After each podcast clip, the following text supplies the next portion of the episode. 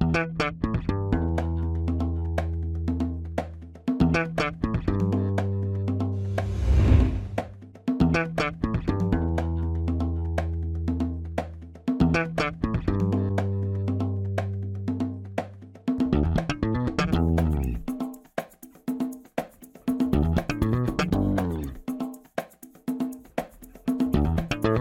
Este é o Tapa da Mão Invisível, podcast destinado àqueles que querem ouvir ideias que abalam sociedades e não são ditas na mídia tradicional. Bem-vindo, Paulo Fux. Tudo certo, Júlio?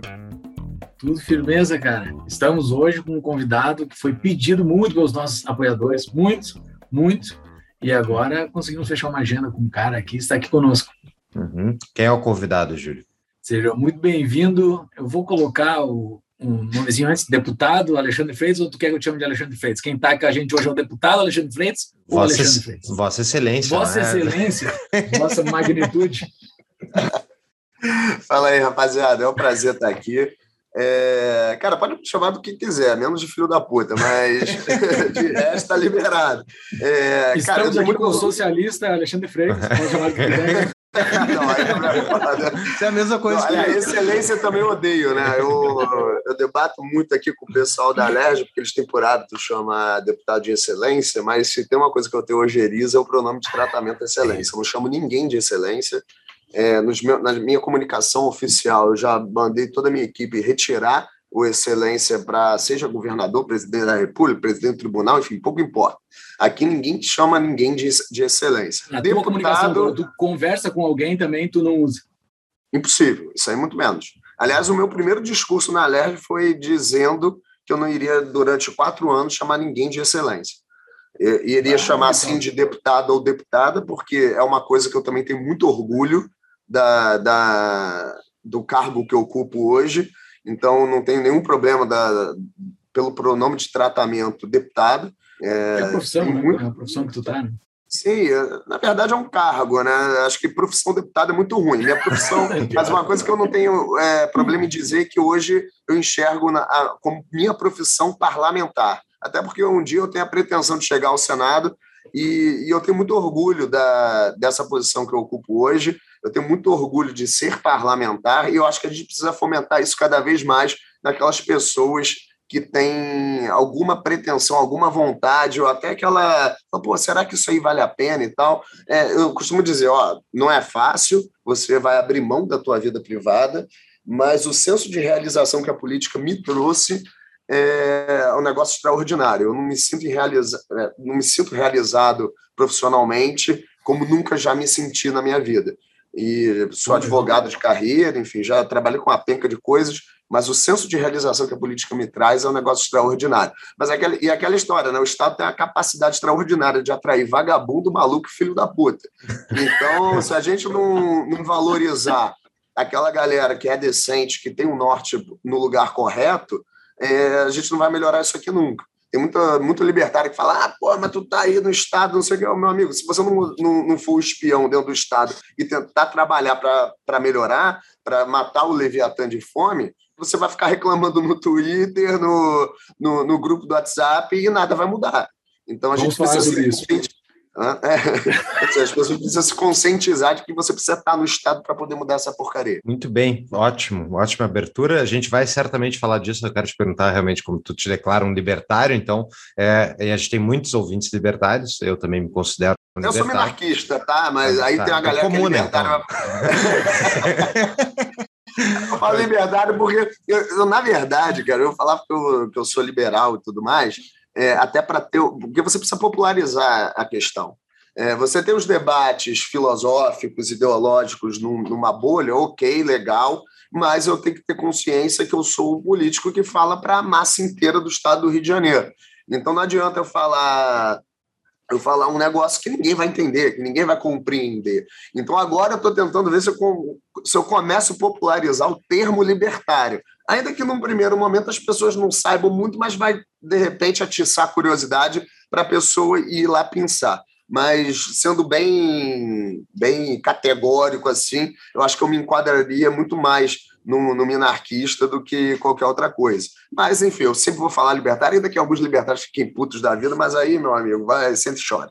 Boa, boa. É, libertário não necessariamente é um cara que é anarcocapitalista, isso é, Sim. pode ter níveis. Não, eu só falar, passou já, mas é, tu, eu vi que tu te referindo a, aos pronomes de tratamento dos deputados, não, não usou deputado de, então tu visivelmente é contra, contra os aí é retardo mental, né? Não dá. retarde. Retarde. Retarde. Júlio, a gente tem os recados únicos iniciais, né?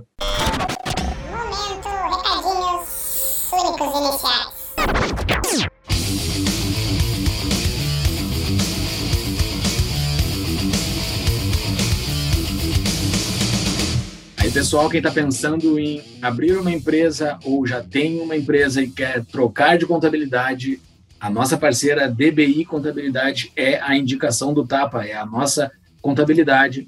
Eles estão com uma promoção para nossos ouvintes que entrarem em contato com eles. Eles têm a abertura da empresa gratuita e os quatro meses iniciais de graça de honorários. É só entrar em contato com a DBI pelo Instagram arroba DBI Contabilidade, ou no nosso site, tapadamainvisível.com.br barra DBI. É só entrar em contato com os caras, que os caras são bons.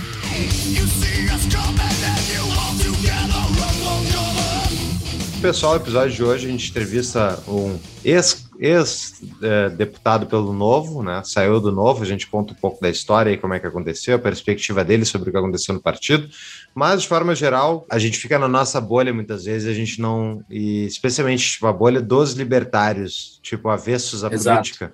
É, e é muito fácil a gente ficar reclamando de tudo que acontece relacionado à política, porque, francamente, tem muita coisa para reclamar sempre, sobe. Mas esse episódio de alguém que se declara um libertário uh, falando como é que é a realidade do dia a dia do mandato dele e quais são as, as áreas de atuação dele. Então, eu acho que é muito bom a gente estar tá trazendo um pouco da realidade do parlamento, gostemos ou não, ele existe e não tem muito o que fazer se a gente quiser desmontar o, o, esse monstro chamado Estado brasileiro, a gente vai ter que convencer as outras pessoas que gostam dele, né? Que gostam de votar. Exatamente.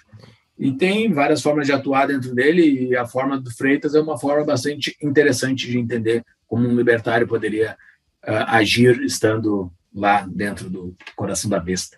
Exatamente. Uh, quero usar os produtos do Tapa da Mãe Invisível. Nós temos a nossa loja, a nossa parceria. Olha ali o Fux, a canequinha dele eu também. Cara, essa caneca foi presente do meu sócio Júlio Santos. Ele que me Exato, deu. Muito obrigado, Júlio. Eu uso ela quase todo dia. Eu tô com um festival de canecas libertárias e liberais aqui. E essa aqui é, obviamente, a minha predileta, porque, para quem não sabe, o logo do Tapa tem dois. As pessoas me perguntam, Walter, quem, quem são os caras do logo? Um é o Murray Rothbard, que é o economista meu predileto, e o outro é o Adam Smith, né? Tapa da Mãe Invisível. Então, homenagem é. a esses dois. Exatamente. Eu também estou cheio de caneca agora né? uh, também. E essa canequinha tá muito bacana, porque eu te dei de presente, porque fazia três anos que a gente é sócio, eu nunca tinha te dado nenhum presente, então fica pelos teus três aniversários que eu não te dei presente. Eu vou ter que dar o... agora alguma coisa. o... Mas isso é comprar, essa canequinha e as camisetas do Tapa da Mão Invisível são compradas na loja da Vies, viesbr.com. É só entrar lá com o código TAPA, ganha 5% de desconto em qualquer produto da loja, inclusive os produtos do Tapa também, que são numa seçãozinha separada lá sensacionais. É viesbr.com ou no nosso site, tá lá na capa do nosso site.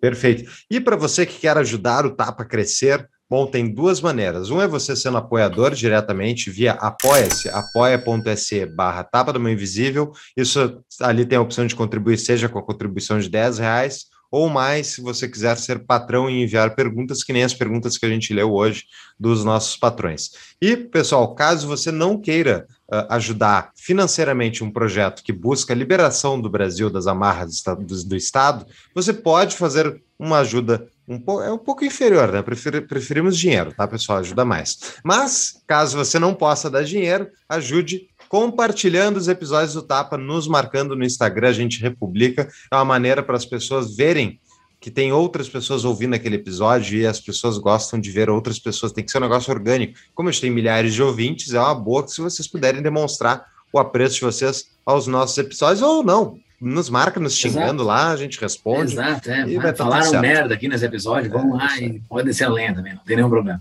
Exatamente. E todos os nossos conteúdos estão no nosso site, tapadomeiovisível.com.br. Lá tem as show notes desse episódio e de todos os, os demais, os canais de WhatsApp e Telegram para receber as novidades diretamente no seu celular e a nossa livraria dos nossos principais livros indicados estão lá. Está tudo lá, clicando pelo linkzinho, a gente ganha um rebatezinho da Amazon. Então é só procurar no site tapadomainvisível.com.br. E fora isso, pessoal, a gente está em todas as redes sociais, é só procurar por Tapa do Mãe Invisível Ali no Instagram tem conteúdo diário, Twitter também. É só procurar por Tapa do Mãe Invisível que vai aparecer ali as publicações. Tem muito mais conteúdo ao longo da semana. E lembrando, né, quem está no Discord, que é quem entra, paga lá o Apoia-se, daí lá tem, tem inúmeros canais com discussões, eh, enfim, variadas sobre o que você quiser. Tem apoiador nosso lá trocando, trocando informação. Isso aí, pessoal. Exatamente. Voltamos para o episódio, pessoal.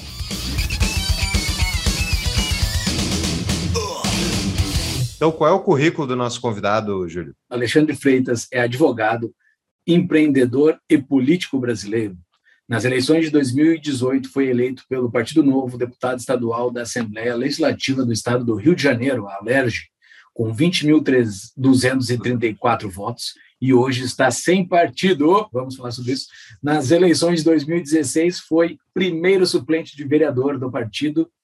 Ah, do, do Novo também, tu foi, tu foi suplente com 2.886 votos. Mais uma vez, cara, seja muito bem-vindo. Eu e o Fux, a gente, a, gente, a gente tem um carinho muito grande pelo Novo, a gente fez uma série de episódios para entender o Partido Novo, que é a via política que a gente que a gente admira. A gente se conheceu por causa do Partido Novo, inclusive, já falamos aqui várias vezes.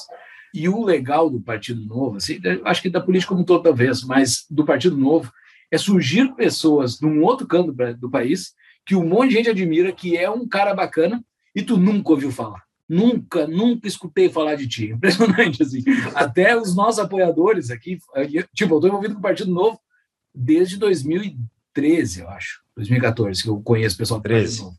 13, é, desde a colégio de assinaturas lá, é, 13. Tamo e, junto. E o mundo eu tô falar de ti. Uhum. Tá, Exato. E, e, isso é muito bacana, porque tem um monte de gente bacana, espalhado por, por tudo que é canto do país. Daí os nossos apoiadores, principalmente os do Rio de Janeiro, começaram a falar: entrevista o Alexandre, entrevista o Alexandre, entrevista o Alexandre. Falaram várias vezes, até que fui seguir, a gente seguiu no, nas redes sociais e, e admirou bastante o teu trabalho. Mas da onde tu surgiu? Assim, como foi? Da onde tu brotou, hein?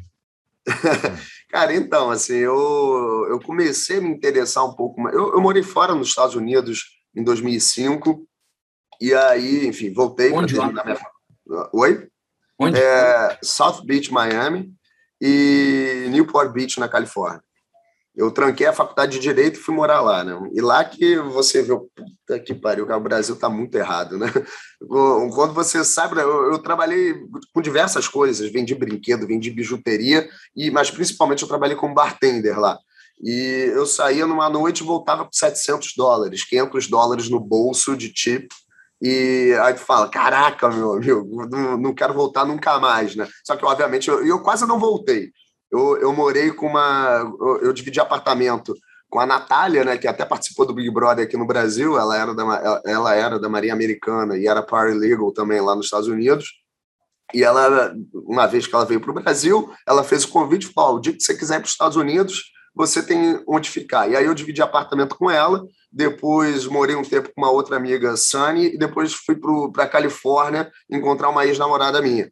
E, e lá você vê uma, uma realidade totalmente desconectada da realidade brasileira. A gente tem muita coisa parecida culturalmente, mas o, o, o senso de prosperidade que os Estados Unidos traz é algo extraordinário. Você sai numa noite, volta com dinheiro no bolso, pode comprar basicamente tudo aquilo que você quiser. Né? Então, o, o conforto que a sociedade americana dá para classes mais baixas e a classe média americana ela vive como rico aqui no Brasil.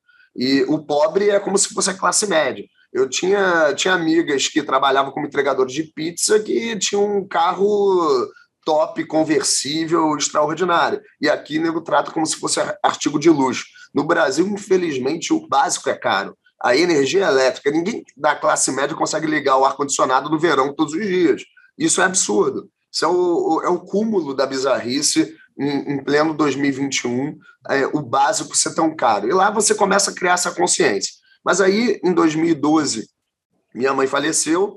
É, eu, eu conheci o Novo, na verdade, em 2012, eu, eu fiz aquele pedido que você mandava o, o pedido e eles mandavam aquelas fichas de inscrições para você de, de, apoiamento, né, para você buscar com os vizinhos. Só que aí minha mãe faleceu, eu mudei de apartamento e aquilo tudo foi para o lixo. Eu fiquei com um puta peso na consciência, falei, pô, uma penca de árvore lá foi desmatada, os caras mandaram para mim, eu não fiz nada, né?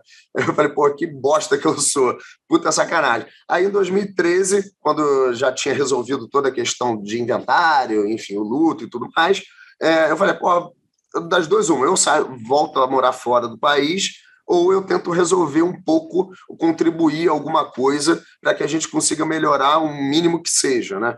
E aí, em 2013, eu, eu comecei a me engajar mais, pô, ia para a rua coletar, é, coletar assinatura, é, pô, pegava pilhas e pilhas, né? E modéstia à parte, eu sou muito bom de rua, eu sou bastante comunicativo e, e eu gosto pra caramba de conversar com as pessoas.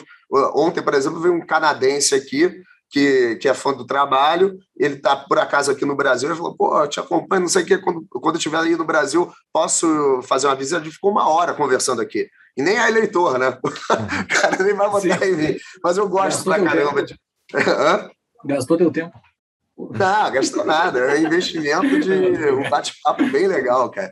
E, então, assim, eu gosto muito de conversar, gosto, sou apaixonado por política hoje. Comecei a, a, a criar uma consciência política nos Estados Unidos, porque lá você tem muito programa de comédia que trata de temas políticos, quase todos de esquerda, mas é, você começa a debater a política de uma forma, na, no, no modelo de entretenimento. E eu acho que esse aí é o maior desafio, você trazer temas complexos e importantes de uma forma divertida, especialmente para você atrair os mais jovens. Quem faz isso muito bem é o Bruno Souza, até lá de Santa Catarina, por acaso está aqui no Rio, veio, veio, estava aqui no gabinete há pouco é, e vai ficar o final de semana aqui. E ele é um cara que faz isso muito bem. Tem outros também que, que tratam, é, o, o, Gilson Marques também pô, faz um trabalho maneiríssimo.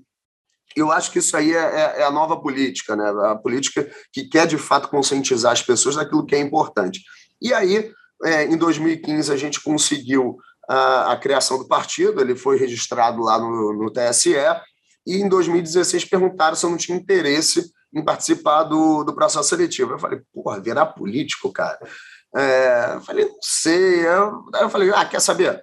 Vou fazer só para ver se eu tenho vocação ou não para esse troço, porque eu acho que a política, a vida pública, ela é uma vocação. É, e eu falei, pô, vamos ver qual é. E aí, cara, eu me apaixonei por essa porra. Eu, eu sou muito fã de fazer campanha. Eu, eu sou suspeito, né? até no Novo Nego tinha uma brincadeira que tem o nível de, de, de insatisfação de um, de um deputado aí, que, que não quer mais se reeleger, tem um nível de satisfação médio da maioria dos mandatários do Novo, tem um nível de satisfação Freitas, que se empolga com tudo. Eu gosto de tudo, cara. Até quando eu me frustro aqui, isso serve de combustível para a gente tentar é, fazer alguma coisa e resolver mais um problema, né? E, e aí eu falei, pô, é, me perguntaram até na, em 2016, falaram, pô, qual que é a tua pretensão de voto? Falei, que a minha pretensão é ser o segundo mais votado. Pô, mas a gente só deve eleger um, não sei o que. Falei, pô, tá bom, cara, cada um com a tua pretensão. Tu me perguntou. Não, mas fala um número. Eu chutei qualquer coisa lá, falei, ah, 5 mil votos. É, tive 2.886 e fui o terceiro mais votado do partido. É, e a minha campanha foi a mais barata na relação custo-voto. Né? Eu, basicamente, não, como eu não queria ser eleito, não tinha a menor pretensão de ser eleito, é, eu estava usando 2016 como um laboratório para saber se realmente eu iria me encontrar é, na política. Eu basicamente só ia para a rua, conversava com as pessoas, pegava o WhatsApp e, e depois mandava o material de campanha. É, minha campanha não custou nem 3 mil reais, para você ter uma ideia. E, e, eu também não pedi dinheiro para ninguém. Até recebi doação porque a pessoa me procurou, falou: Pô, tu sabe, é, posso doar 700 reais? Eu falei: Pô, claro, é, vai ser um prazer. E, e, e, foi absurdamente barata, com um resultado é, bem, bem expressivo. Né? E aí, quando eu falei: Pô, não, eu, eu gosto, gostei disso, 2018 eu quero ser deputado. E aí trabalhei para caramba, queria ser o mais votado, fui o segundo mais votado. Mas junto é, com o Paulo Ganimi, que foi eleito federal. Pessoal, a nossa parceira a CapTable, um hub de conexões entre startups, investidores e demais players do ecossistema através de uma plataforma 100% online e regulada pela CVM, que conecta negócios escaláveis aos investidores. Proporcionam efeitos de rede e uma comunidade engajada às startups investidas. A A plataforma já é a maior do Brasil para investimentos em startups. São mais de 4 mil investidores e 30 milhões investidos em 27 startups. Como é que faz para entrar em contato com eles, Fux? captable.com.br, captable.com.br, ou se tiver mais dificuldade, procura eles direto no Instagram, arroba captablebr, ou no nosso site, tapanamainvisível.com.br barra cap.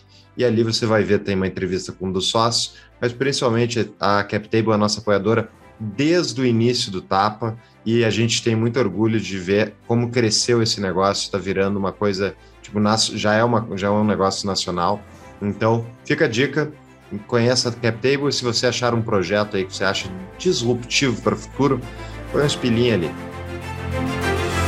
Tu saiu de 2016 de 2.886 votos para 2018, 20.240. Qual foi o, o que, que tu fez aqui? Tu prometeu Bitcoin para o pessoal? O que aconteceu?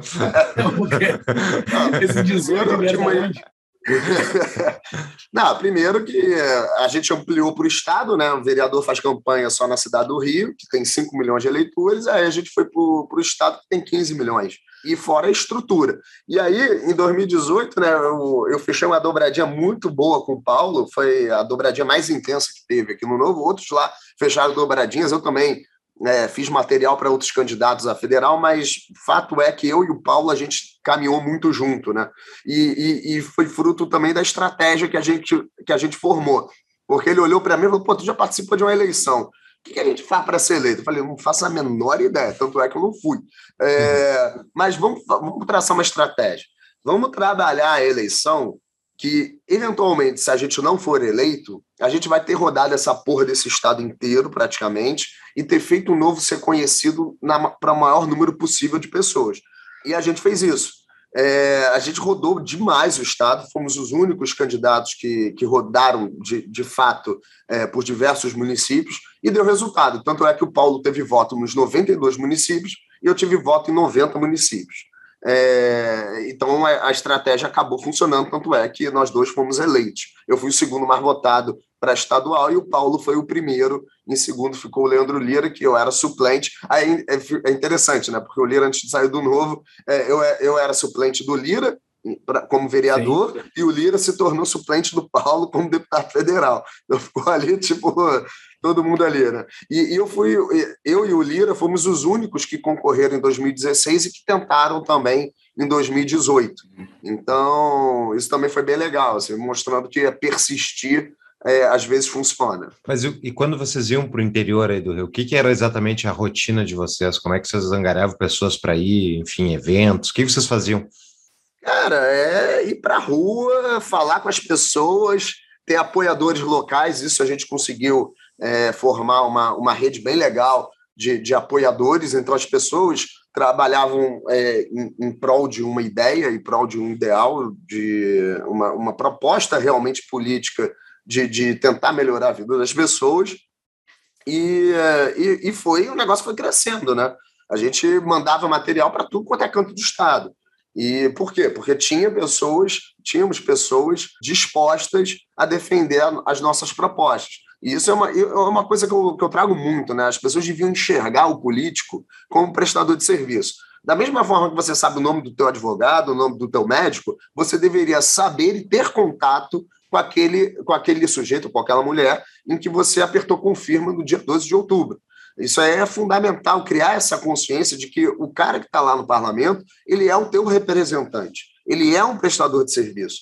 E aí, um prestador de serviço que tem quatro funções é, muito elementares. A primeira é apresentar proposições, projetos de lei, enfim, seja lá o que for, com base na ideologia que ele defende.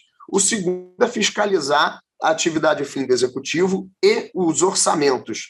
Ou seja, eu sou fiscal do Tribunal de Justiça na questão orçamentária. Eu sou fiscal do Ministério Público, ainda que eles não gostem, tá? Se você perguntar para um promotor, para um juiz, ele vai não, parlamento não tem ingerência aqui. Mentira. A gente tem sim é, ingerência, até porque a conveniência e a oportunidade pertence ao parlamento e também ao executivo na, na atividade fim lá dele, é, obviamente com algumas vinculações.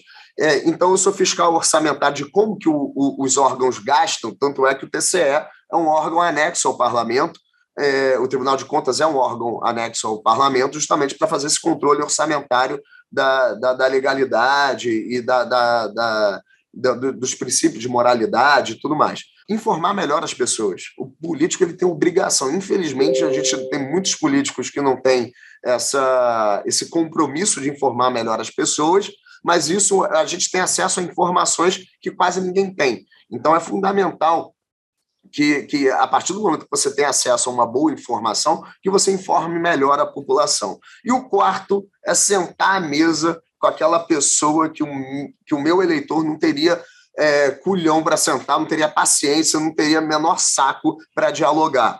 Tem muito deputado que faz teatrinho ali, mas a verdade é que o, o plenário ele funciona como se fosse o campo de futebol. Na pelada, tu chama o cara de filho da puta, desgraçado, faz falta, não sei o quê. Mas fora da pelada, fora do jogo, todo mundo dialoga. Todo mundo senta para tomar uma cervejinha, todo mundo senta para conversar sobre as proposições, porque o parlamento é isso. É, é, é, você, obviamente, que você nunca vai ficar 100% satisfeito. É, existem duas coisas que eu, que eu falo bastante. Né? Dizem por aí que o parlamento, a, a política é a arte de buscar é, consenso diante do dissenso. E é verdade mas eu também costumo brincar que a, que a política é a arte de deixar todo mundo puto. Porque na, na, na busca pelo consenso, você nunca vai aprovar aquilo que você queria. E você vai sair frustrado de uma forma ou de outra. Mas é isso, você tem lá as forças de oposição e você vai ter que dialogar com elas para tentar provar o, o mais próximo daquilo que você acha que é ideal. E, e, e, o final das contas é todo mundo sair frustrado daquela porra, mas é aquela história. É paciência, é o ônus da democracia. É, a, a, outra alternativa é você ter uma ditadura, que aí as coisas acontecem muito mais rápido, só que a, e aí a, a, gente volta àquela premissa que eu, que eu falei no início. o Estado ele tem uma capacidade de atrair vagabundo, maluco, filho da puta. A chance do ditador ser um dessas três coisas é gigantesca. Então, então, assim, a democracia é o pior, melhor sistema que a gente tem hoje. Tem uma terceira alternativa que o meu sócio gosta muito, e a gente fala seguido, né, Júlio? Exato, sociedade de leis privadas. Isso aí, isso aí em breve. Eu acho ótimo. Na... Só que a em, gente em vai breve, ter que mudar uma de coisa. Tá. Então, o, o contrato social lá do Rousseau, ele teria, de fato, uma, uma, uma verdade se no mundo não existissem fronteiras. Então, cada um pudesse ser livre é, para caminhar pelo mundo, e a partir do momento que você chega naquela, naquele estado, você chegou de forma voluntária, aí, aí até você poderia enxergar um pouco de moralidade no imposto. Porque o cara está lá porque quer. Então, se ele chegou lá porque quis, só que o nosso contrato, infelizmente, hoje é assinado no momento do nascimento. E aí todo mundo sabe que quando você nasce, você é inimputável. Você não tem capacidade de assinar contrato algum, porque você é um incapaz. Então, é, é uma contradição o contrato social do Rousseau, porque você não teve como aderir de forma livre e voluntária àquele contrato. Então, se a gente Sim. vivesse num mundo sem fronteiras, em que cada um fosse de forma voluntária, aí até o imposto poderia deixar de ser roubo, mas por enquanto segue sendo roubo. Com certeza. Em breve a solução será apresentada. Mas até lá, me diz como é que tu, como é que tu chegou nas ideias da liberdade? Que tu é um advogado, Rousseau, essas coisas, eu imagino que esteja bastante dentro da faculdade do direito. Mas o que que, o, da onde que tu chegou nas ideias da liberdade? Tu já conhecia ela enquanto tu estava fazendo faculdade ou tu conheceu depois? Não, então, eu, eu comecei a ter. Pô, na faculdade, não, né? Que a faculdade de Direito é. É, pois é. é não, tem uma de estatismo. A chance de tinha um libertário louco, teu amigo lá, e o cara te apresentou, sei lá. Não tive essa sorte, não tive. Lá é basicamente é, e, ainda tive a sorte de não ter me formado na UERJ, né? Puta que pariu. Uma vez fui acompanhar uma, uma aula lá na UERJ e falei, Jesus, cara, é, era cada barbaridade que, que é impressionante. É, mas, enfim, não, eu, eu comecei a ter um contato um pouco maior com ideias de liberdade nos Estados Unidos. É, o meu primeiro livro de, de, de ideia liberal foi, foi A Lei, que eu recomendo a todos lerem. É, é um livro básico, assim, se você quer adentrar nas ideias de liberdade, comece por esse livro, porque ele é bem legal. E chegou num ponto da minha vida, principalmente logo após o falecimento da minha mãe, em que eu botei no papel e assim, falei, pô, cara, quais problemas eu tenho hoje? Todos tinham relação com o Estado. Ou se era vinculado à corrupção do judiciário, é, problemas com a, com a Procuradoria do, do Estado, é, todos eles, todos os meus problemas, a partir de 2013, tinham alguma relação com a ineficiência ou a corrupção que girava em torno do Estado. E aí eu falei, cara, isso aqui está muito errado. A gente precisa tentar mudar alguma coisa. E, e isso é, uma, é, uma, é um referencial que eu tenho muito grande dentro do meu mandato. Quando eu cheguei no, no, no segundo ano de mandato, sentei com a minha equipe e falei, gente, é, a gente não pode esquecer a reeleição, obviamente, porque aí seria burrice, é, mas vamos traçar uma coluna. Eu tracei uma coluna e eu falei, e eu fiz é, uma coluna da realização e a outra da reeleição. Então, quais proposições, qual, qual, qual atividade política tem relação com a reeleição e qual, é, caso eu chegue daqui a, a três anos, né, que eu já estava daqui a dois anos, é, e eu olho para trás e falo, porra, que puta mandato que eu fiz, cara. Eu deixei a minha marca na história do Rio de Janeiro. E a gente delimitou esses, é, essas metas, né? Obviamente que a coluna da reeleição acaba se confundindo com a, com a, com a da realização, mas a gente traçou muito esse, esses objetivos, falando, ó, não vamos trabalhar só pra, pela reeleição, e vamos trabalhar também pela questão da realização. Mas é aquela história, o político ele tem, o bom político, na verdade, é aquele que conjuga o interesse da reeleição com o interesse público, com o interesse de uma sociedade melhor. É a mesma coisa do empresário, né? O cara na busca do lucro, ele pode atender bem os consumidores, ou pode ser um filho da puta que frauda tudo, que engana o consumidor. Você tem essa, é, é, essas duas possibilidades. E na política é a mesma coisa. Pensa que a política, é, o dinheiro, isso aí tratando, obviamente, de, apenas das questões republicanas, né? Mas pra, eu gosto muito de fazer certas analogias para a gente compreender como que as coisas funcionam dentro da nossa sociedade. E, e, a analogia que eu faço da vida política é o voto do eleitor é como se fosse o dinheiro, eu sou um prestador de serviço e eu tenho que brigar por esse dinheiro, entre aspas, tá? Eu tenho que brigar pelo voto da pessoa. Então, eu, eu sou um empreendedor dentro da política, é assim que eu me encaro. Eu, prestador de serviço e empreendedor dentro da política, porque a partir do momento que a minha atuação ela vai no sentido de tentar realmente, de fato, atender as necessidades da população, as necessidades republicanas, e, e, e, dentro daquilo que eu entendo que seja o papel do Estado, eu naturalmente vou acabar conquistando aquele, aquele voto.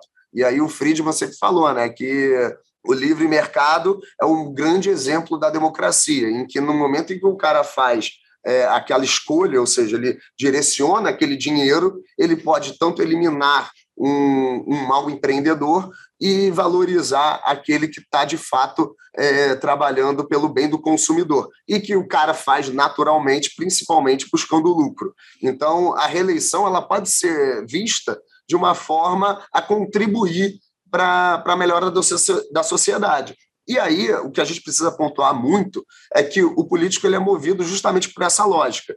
Ele vai trabalhar da forma que o eleitor der a melhor resposta. Então, se a gente tem um eleitorado que trabalha por, por, por, questões mesquinhas, olhando só o teu, e isso acontece muito dentro do serviço público. O eleitor do serviço público, o corporativista, ele está interessado só naquele político que vai lutar por mais privilégio, por, por direitos, entre aspas, que vão fazer a manutenção daquele, daquele privilégio.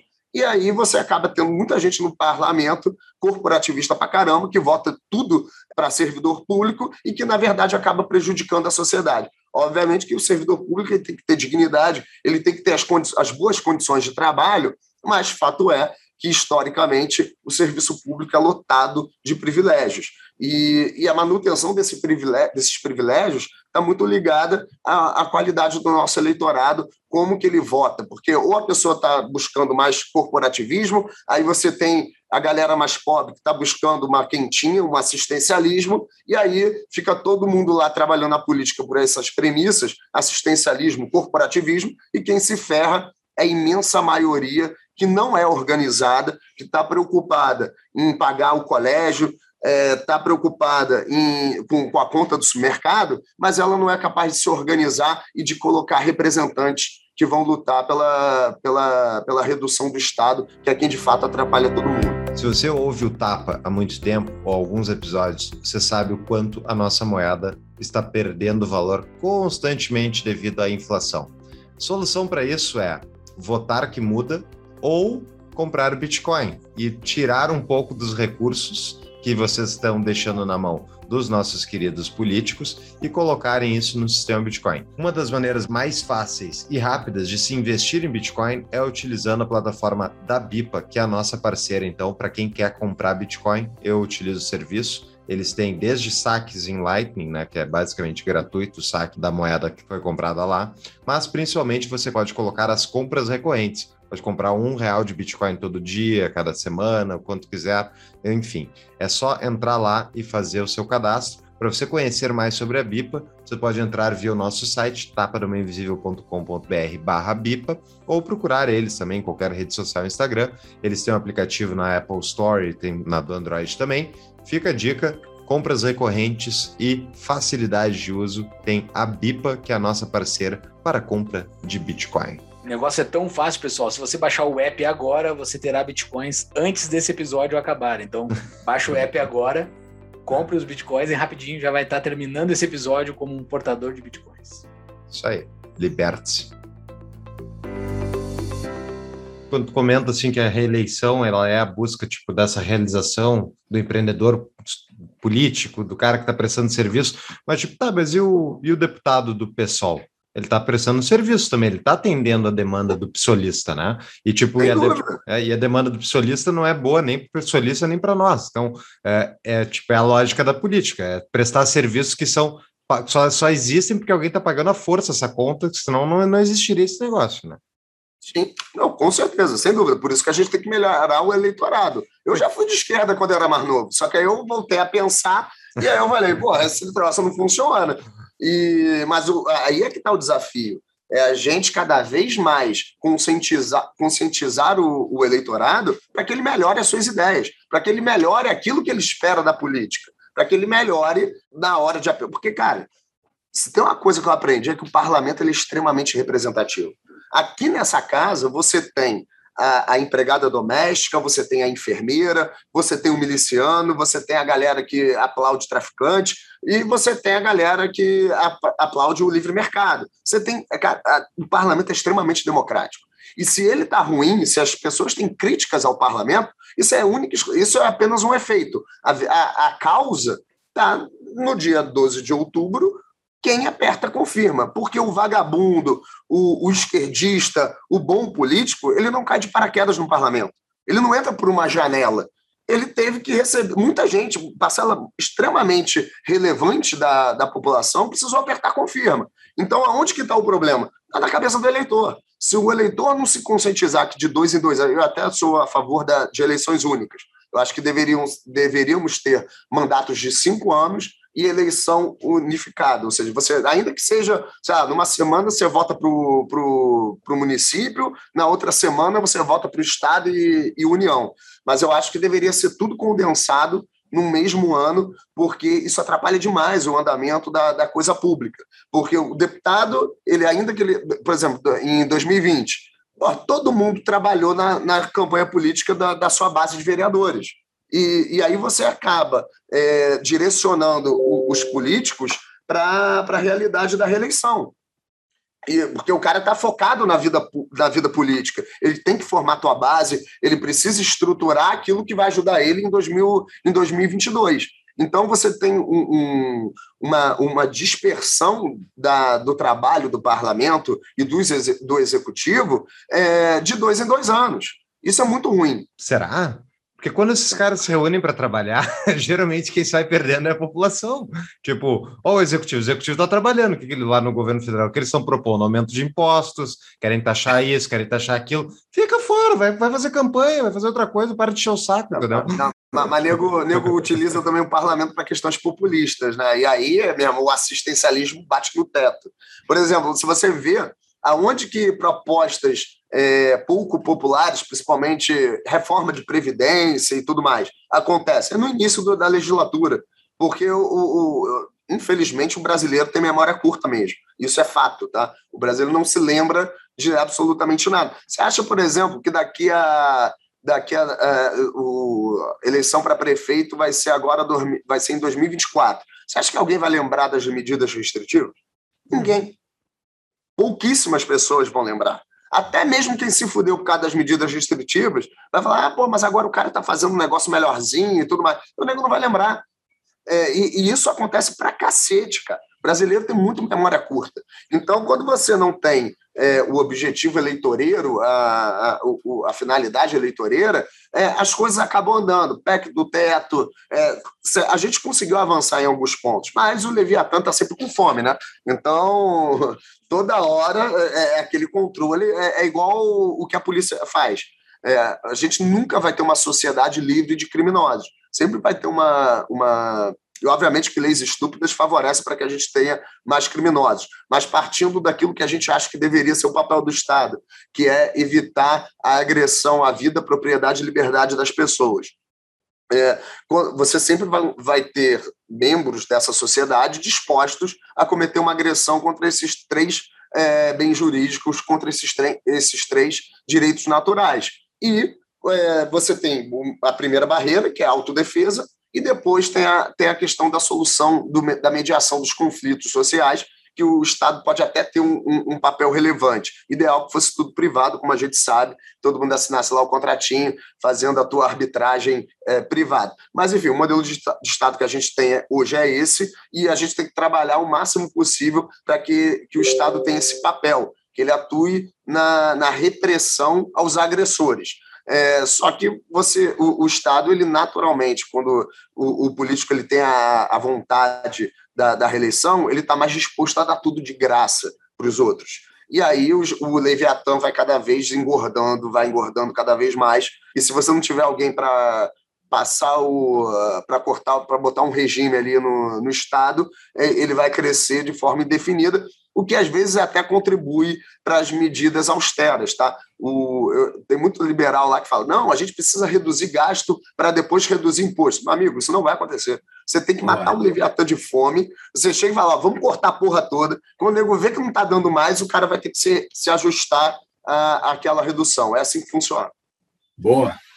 Reforma da, dando um exemplo, tá? Você pega, por exemplo, a reforma da Previdência. Só, você acha que os deputados aqui da LERJ quiseram colocar uma alíquota de 14% para os servidores? Eles falaram, porra, acho que isso aqui é o correto a fazer, porque a Previdência é um sistema, é, uma, é, um, é um sistema de pirâmide que promove a desigualdade, que é fomentadora de privilégios. Porra, nem fudendo. O cara chegou e falou, porra, a gente não vai conseguir cumprir o orçamento a gente não está conseguindo pagar salário, porque de 2014 para 2015 teve o dobro do custo previdenciário no estado do Rio de Janeiro. Por quê? Cabral querendo se reeleger, meteu aumento para mais categorias, PSOL veio com trocentas mil emendas, a galera de esquerda com trocentas mil emendas, foi o, o trem da alegria, sem qualquer previsão mínima de orçamento, no, e aí o custo, e aí você tem a, a, a paridade, né? Aumentou salário de servidor da ativa, aumenta do, do da Previdência. Porra, quando você olha, buf, custo previdenciário, dobrou. E aí é óbvio que você não tem dotação orçamentária, a gente não, não dobrou a arrecadação. E aí, o que, que aconteceu? Tinha servidor, é, tinha servidor aposentado pedindo cesta básica por aí. E aí os caras viram, porra, deu merda, né? Como é que a gente vai, vai pagar os outros? Aí tá, tem professora morrendo de fome porque o Estado não tem dinheiro. E aí o TJ, obviamente, já consegue mandado de segurança, garante o dele, o, o, juiz nenhum passou fome, aí vem a Procuradoria-Geral do Estado, garante os deles também, aí vem os policiais, garante os deles também. Aí, cara, você tem uma irresponsabilidade orçamentária que ela só é revista quando tudo deu merda. Quando a pessoa, quando o político vê, cara, a gente não vai conseguir mais pagar ninguém e aí que começam as medidas de austeridade. Então, o que eu aprendi aqui, primeiro, eu era muito também a favor do discurso de, ó, oh, para a gente reduzir imposto, a gente tem que endereçar o sistema, a gente precisa é, reformar todo o sistema. Meu amigo, não adianta. Você não vai conseguir fazer essa reforma, é muito difícil de fazer. Então, eu adotei o posicionamento do, do Friedman, que eu sou a favor da redução de, de imposto a qualquer tempo, pelo motivo que for, e para quem seja. Então, assim, chegou. também tem isso então, chegou proposição de redução de imposto, meu amigo, vou reduzindo, porque na pior das hipóteses, o, o outro cara lá do, de algum outro setor produtivo vai falar: pô, os filhos da puta estão reduzindo para o padeiro, mas não está reduzindo para mim. Vou brigar agora no parlamento para reduzir para mim. Então você vai, vai fazendo aquela, a, a, as, as mudanças graduais para um, um, um lugar que a gente acha que seja melhor. Então você precisa é, ter um, um, uma crise para que, de fato, você implemente na política as reformas que são necessárias. É, é, esse, esse ideal de que a gente vai conseguir reformar tudo, que as pessoas vão criar consciência e responsabilidade com aquilo que é público, não vai acontecer. Mas para fazer essas reformas na política, para atuar na política, precisa de uma instituição no governo, na política brasileira que se chama partido político, né? E tu entrou nesse partido político aí, né? É, que a gente conhece muito bem, que a gente já falou bastante aqui. E tu já falou também sobre a tua trajetória, parte dela. Uh, e te expulsaram, assim, te, te mandaram, te, te mandaram tá na rua. O que, o que, o que foi assim, cara? Como é que tu tá te sentindo? É aquela pergunta de jornalista, de, de, de jornalista da Globo. O que você tá sentindo? O que, o que tu sentiu? Porque tu ficou meio puto, assim. Eu acho que eu ficaria. Na tua situação, eu ficaria meio puto. Tu, como é que foi? Tu tá, tu tá no mundo. Então, no primeiro momento eu fiquei puto, óbvio, porra, eu tô ne, tava nesse projeto, nessa instituição desde 2013, então eu não fui fundador, mas, cara, minha, minha filiação era 300 e alguma coisa. Eu me filiei no primeiro dia que a gente conseguiu o registro. Então, é, era uma instituição que eu acreditava. Eu entendia que ele era a melhor ferramenta até quando eu acreditava que ele era uma instituição séria. E quando que eu vi que o Novo estava se desvirtuando daquele projeto inicial? Foi no processo do Ricardo Salles. É, o Salles ele foi expulso pela CEP, mas num procedimento... E aí eu não estou entrando no mérito, tá? se era adequado ou não era expulsar o Salles. Mas o processo que, que se deu, e aí, porra, eu como advogado não poderia nunca fechar os olhos para a arbitrariedade que aconteceu, você tinha no processo dele, eram, são cinco membros da CEP, quatro tinham votado pelo arquivamento da denúncia e faltava um quinto voto. O João Moedo destituiu um membro que não tinha votado, colocou alguém da patota dele e o cara mudou o ele, era, ele se tornou relator do, do processo deu o voto pela expulsão e todo o julgamento foi alterado. Aí eu falei, cara, isso aqui tá, tá absurdo, assim, não tem como eu achar que isso aí é honesto e, e tá correto. Só que, obviamente, que eu não ia fazer essa crítica pública dentro. Eu, uma coisa que eu sempre tive era fidelidade partidária. Eu tinha um senso de fidelidade partidária muito forte, e tenho ainda, eu acho que o espírito do grupo. Obviamente que você não pode renegar injustiças, mas você consegue tentar transformar aquilo que você entende errado dentro da instituição de forma interna. E eu batalhei muito por isso. Sempre fui muito crítico internamente, mas obviamente que eu não ia explanar isso para o público porque não tem cabimento. Mas internamente falei, cara, isso aqui é um absurdo. Se a gente enxerga o novo como instituição séria, a gente não pode admitir esse processo. Porque, independente do mérito, o procedimento ele foi corrompido ali para atender à vontade do presidente partidário. E aí, aonde que está a diferença? Qual que é o problema do partido político? é que todo partido gira em torno do cacique. E aí, quando você vê essa conduta, eu falei, cara, isso está muito errado. É, e, a, e a partir dali você vai vendo um crescimento, uma escalada de, de comportamentos totalmente inapropriados.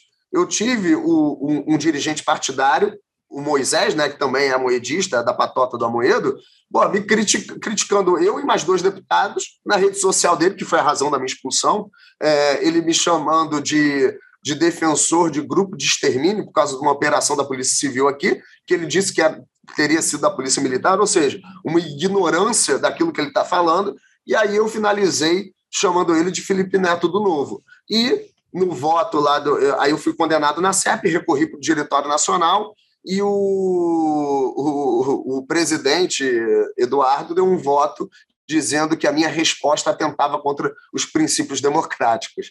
É, eu achei aquilo lá uma piada, é, mas, enfim, foi essa a razão da, da, minha expulsão. E até gerou surpresa, né? porque teve mandatário do Novo, quando recebeu a notícia, falou: putz, o, o, o, Freitas virou vagabundo, tá roubando, não sei o quê. Aí, quando ele olhou, falou: porra, sério? É por isso que ele foi expulso. É, e, basicamente, a CEP tinha se tornado um fiscal de Twitter. Eu só tenho processo na CEP por coisas relacionadas à minha liberdade de expressão, que, na minha opinião, ela deve ser irrestrita. É, ideologicamente, eu defendo que o cara tem direito até de falar merda e assumir a responsabilidade social por ela. Mas, institucionalmente, você não tem, seja por parte do Estado, seja por parte das instituições, eu não acho que a liberdade de, de expressão deva sofrer restrições. É, até porque a gente só consegue melhorar as, as ideias ruins se as pessoas é, externar, externalizar elas. É, então, você não consegue mudar a cabeça de ninguém se você tem mordaça na boca das pessoas. Se elas não conseguem é, ter a liberdade para falar, ainda que seja o maior absurdo possível, você nunca vai conseguir mudar a cabeça dessa pessoa. Então, até o direito de falar merda, ele tem que ser preservado ao extremo para que a gente consiga melhorar enquanto sociedade. Que as pessoas consigam ter acesso a ideias divergentes e decidirem o que é melhor, o que é pior. E, basicamente, a CEP do, do João Moedo se tornou fiscal de discurso. E, e, eu nunca tive processo na CEP em razão da minha atividade parlamentar, apenas por tweet. Teve um, um, outro dirigente também que, que fez uma crítica minha lá e eu apenas respondi ele com o teu. Hashtag. Assim, botando na mesa, então, que botando as cartas na mesa, o novo é um partido com cacique. Ponto. É para mim. Cara, agora está melhorando. Eu estou falando em nome do. Não, então, do, era, do era. Até certo, então, Júlio, até certo ponto ele era. Agora parece que está melhorando. Eu ainda sou meio cético, mas parece que os últimos acontecimentos colocou a galera da Faria Lima e do da Dias Ferreira um pouco nos eixos. Acho que eles perceberam. Porque Dias Ferreira? É, Dias Ferreira é a rua aqui do Leblon. Uhum. É, em que basicamente o berço do, do novo é na Dias Ferreira e é na Faria Lima, né? Uhum. Então, no, no, condado, né? Vamos dizer assim. Uhum. É, e o que não tem nenhum problema algum, né? Até porque a pessoa que tem mais prosperidade, ela tende é, quando você está preocupado em matar sua fome e dar um mínimo de dignidade para a tua família, você não tem é, tempo para para debater as questões é, macro da nossa sociedade. Então é até natural que a burguesia, isso é histórico, né? A burguesia que começa a se movimentar Uh, até a Revolução Socialista começou na burguesia. Eu falo que é o proletário, uma porra nenhuma. É a burguesia. A Revolução Americana, a, a, melhor de todas as revoluções, foi os caras ricos. É burguesia, não tem jeito. É, é quem está com um, determinado nível de conforto na tua própria vida, você consegue endereçar os tema, temas mais complexos e menos imediatistas.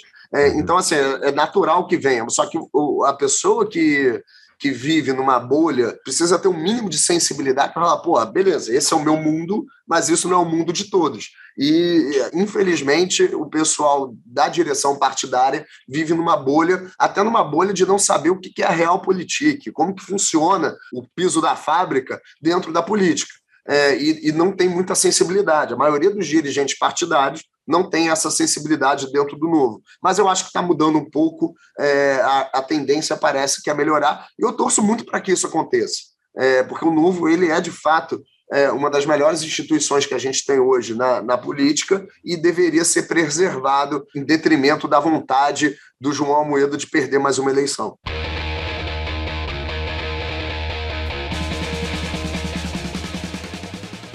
Ah, esse tema eu queria entrar. E essa briga toda do novo que deu foi justamente no, o novo tentou uma coisa que não é não era comum ou não é comum pelo menos no Brasil que é a divisão do, do diretório e do e justamente dos mandatários onde o diretório mantém o posicionamento político do, do defende teoricamente o estatuto e mantém o posicionamento do partido e os mandatários são subordinados a, a esse posicionamento do diretório é essa a origem? Tipo, tem.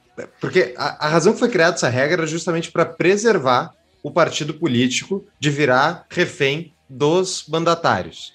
E justamente não ter aquele cacique político que é por ser famoso, uh, ter votos, ele mandar no partido. E essa, essa separação não funcionou para ser um partido político. Porque como é que se resolve isso? Tem como funcionar esse negócio? Cara, tem. Assim, eu hoje advogo muito que os dirigentes partidários deveriam ser remunerados, tá? É, o novo não permite isso, mas eu acho que quando você tem apenas voluntários, é, o, o, voluntariado ele fica sempre em segundo plano da vida profissional, não tem como. É, a pessoa tem que botar comida na mesa. É, então, eu acho que deveria ter sim a vedação, mas os dirigentes partidários deveriam ser é, pagos por isso. Você consegue trazer uma maior dedicação, inclusive uma maior independência. É, por exemplo, nada me garante que o João não, esteja, não, não estivesse dando um salário para o Eduardo. É, nada me garante. Não sei se estava ou não estava. Mas fato é que todos os desejos do, do João foram atendidos em parte, seja por relação de amizade, que quase todo mundo que estava no DN tinha uma relação de amizade com ele, ou seja por conta de um, de, de, um, de um apreço, sei lá o que, que era. Mas tudo que o João queria, inclusive a gente criou a bizarrice do fechamento de questão sem vinculação de voto. É um negócio tosco que eu já ouvi na minha vida. Você tem lá o Diretório Nacional, que são cinco cabeças, sem legitimidade nenhuma, porque nem eles foram escolhidos pelos filiados, é, foram escolhidos a dedo por, por quem é, sempre controlou o partido. E, e, qual a legitimidade desses cinco, dessas cinco pessoas? Tanto é que lá, no máximo, um ou dois salvam né, dentro do diretório, do diretório Nacional. E, no diretório todos os diretórios não têm eleição para os Só o municipal. Só o municipal. O municipal tem. E os estaduais e o nacional? Estaduais não. Estaduais, você tem. O, o João ele fez uma reforma estatutária em que basicamente ele concentrou sempre tem um, um, um, mecanismo estatutário para garantir que o DN é, controla o DE e o DE controla o DN, sendo todos uma patota, né? É, exi... Aí talvez esteja o problema da pergunta do Fux, né? Porque os, os dirigentes é, terem uma força sobre os eleitos seria muito seria muito salutar, seria ótimo que esses dirigentes tivessem sido eleitos pelos pelos filiados, né? Óbvio, mas é óbvio. É, ainda que você queira criar um modelo parecido com o americano dos delegados, é, em que você consiga criar um sistema em que os eleitos é, fácil, mas é, até poderia ser mais ou menos aceitável. Mas o problema é que isso não funcionou muito bem no novo. Só que o João, ele é, ele é um líder tão inábil e um político tão incompetente que ele conseguiu, com a, com a última movimentação dele de tentar ser candidato a presidente pelo Novo, ele conseguiu, inclusive, perder todo o apoio dos diretórios estaduais, porque no, ele foi tão, tão, tão frouxo que, a partir do momento que ele sofreu uma resistência, ele desistiu. E aí, meu amigo, quem votou por ele, quem queria realmente que ele fosse candidato, falou: pô, esse cara tá de sacanagem com a minha cara, o que, que ele quer, afinal? Pô, o cara acha que ele pode. Aí depois mandou uma carta dizendo que se colocava à disposição para ser presidente do, do partido. Vamos lá. Se o João ficasse calado durante dois anos, depois das eleições, ele provavelmente teria apoio de todos os mandatários, teria apoio de todo mundo do, do Partido Novo. Só que ele abriu a boca e falou um monte de incoerência nas redes sociais, achando que aquilo era a melhor estratégia. É, e, e, o bom da política é que a pessoa que foi bem no mercado financeiro não necessariamente vai ser um bom político, e a experiência mostra isso. João Essa é, é a função da liberdade de expressão. Né? Ainda pois bem é. que ele pôde falar. Ainda bem que ele pôde falar, porque todo mundo viu, pô, esse cara é um idiota. É, e aí, quando ele, ele começou a movimentação de tentar cooptar ainda mais a estrutura partidária, ele foi tão incompetente nisso que hoje ele não consegue absolutamente mais nada dentro do novo, acredito eu. É, os membros dos diretórios estaduais que queriam que ele fosse. É, ou, qualquer pessoa que tenha dois neurônios iria ficar extremamente é, incomodada com a conduta dele. Porra, o cara diz que quer ser presidente, a, o pessoal dá a chancela, chega um movimento dos mandatários, que todo mundo está extremamente insatisfeito é, com, com a candidatura dele, é, botaram o Thiago Mitrô para fazer uma prévia, né? E aí o João arrega. Ele fala: ah, não, é, eu sou o dono da bola, eu queria ser apenas eu. É, e depois desiste. E aí, logo em seguida, faz uma movimentação cretina de querer virar presidente do partido. Cara, isso aí deixou todo mundo puto dentro do novo e ilustra como que ele é incompetente na política. eu queria entrar justamente na candidatura dele, que tu comentou, fala direto isso, né? Que ele uh, que concorreu para perder a, a, eleição a presidente. Eu não me lembro quantos votos ele fez. Né, eu votei nele no primeiro turno e tal, assim como muitos. Eu também votei nele. É, a maioria dos liberais e libertários. Mas eu também já votei no Freixo, então já fui no merda. tá, mas a, a minha dúvida é: o posicionamento do novo, ele é tipo, é, especialmente esse ligado ao, ao, ao Amoedo, parece ser, ser meio que rechaçar a direita. E, tipo, eu, pô, eu entendo como liberal, libertário, né? tipo, ah, não sou nem de esquerda nem de direita, beleza, mas eu não sou, eu sou mais menos esquerda do que menos direita, porque a, a esquerda é anti-propriedade privada, ela é anti o fundamento da civilização como a gente conhece. Muitos, não todos, né? Tem os sociais-democratas que são bem menos, mas também seguidamente dão desculpa porque tem que redistribuir, meter a mão no teu dinheiro e tal, fazer várias coisas. Então, a minha dúvida é, tipo, que, qual é o posicionamento que o Partido Novo tu acha que tem que buscar dentro desse cenário político? Tipo, tu quer disputar voto do Bolsonaro ou tu quer disputar voto do centro do, do, do, lá, do Alckmin, que fez 2%? Eu não, eu não consigo entender. Tipo, essa falta de vontade de fazer um mínimo de cálculo político parece que é feio. Fazer político, não, não posso olhar minimamente, pragmaticamente, quem é que pode ter mais chance de eleger uh, alguém nesse lugar. Então, eu não, eu não consigo entender isso. Faz ideia? A gente tem essa dúvida, Flex. Ninguém sabe baseado no que, que eles estão indo, assim. Cara, assim, é, você pega, por exemplo, o novo. Qual, qual é o nome dele? O cara que foi chamado lá. Dávila. O, é o Dávila. Cara, ele já deu duas manifestações sobre a questão de armamento, que é uma. Se, o novo, ele praticamente não tem nenhuma questão fechada. A única que praticamente que ele tem é a questão do armamento civil, em que a gente é favorável, o, o partido é favorável institucionalmente. E o cara já deu duas declarações é, minimizando o, essa pauta. Então, assim, é, é, o, Novo está se tornando um tucanado absurdo. Só que, obviamente, o Novo teve, na sua história, teve uma capacidade extraordinária de atrair gente boa para a política. Então, você pega uma galera que, de fato, é liberal, é libertária, você pega também lá em São Paulo. Pô, São Paulo tá um antro de, de esquerdista. Quando eu saí do grupo de mandatários do Novo, eu mandei a mensagem para uma mandatária e falei, ô, fulana, é, sai logo desse armário que tu é PSOL. E ela é PSOL, pô. Você olha é, as pautas. Da... É, é, essa pessoa ela foi capaz de fazer um processo seletivo para encontrar um estagiário negro em que não teve um inscrito. É, é, é o tamanho da alienação que a, que a, que a pessoa tem dentro da bolha dela. E, e, obviamente que o partido ele tem que ser plural, é, tem que ter certos, tem que ter um degradê de ideológico, mas tem certas coisas que não podem ser admitidas. Infelizmente, é, tem ganho boa parte das pessoas que são social-democratas, que são é, progressistas dentro do novo.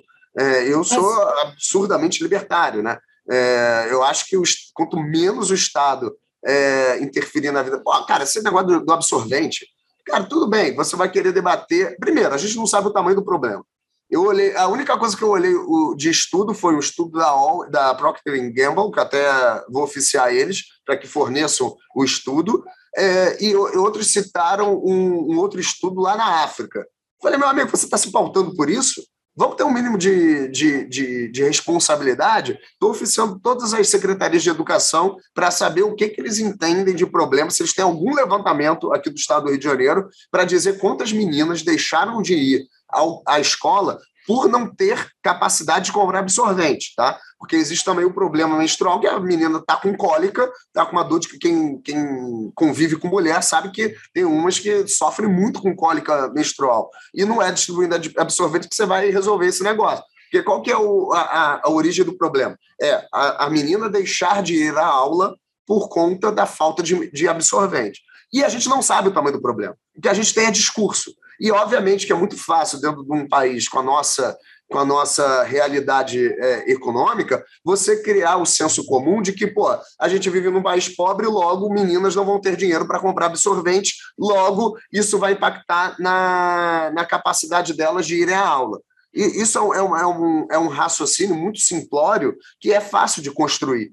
Só que qual que é a minha obrigatória, a minha obrigação como, como parlamentar? Falar, não, pô, beleza, vamos vamos partir da premissa que pode existir esse problema, mas vamos tentar é, descobrir qual é o tamanho dele primeiro. Porque teve um, teve um exemplo que me deram uma vez em que trataram de pessoas surdas-mudas. É, o quanto precisaria de estrutura para trazer uma educação decente. Aí, quando o, o, pessoal fez o levantamento, acho que eram 24 pessoas, algo desse tipo. Era, era um número tão ridículo que era muito fácil de resolver o um negócio. É, por exemplo, quem garante que é necessário a gente distribuir absorvente ou simplesmente chegar para as empresas que fabricam absorvente e falar: olha só, o nosso, o nosso problema é desse tamaninho.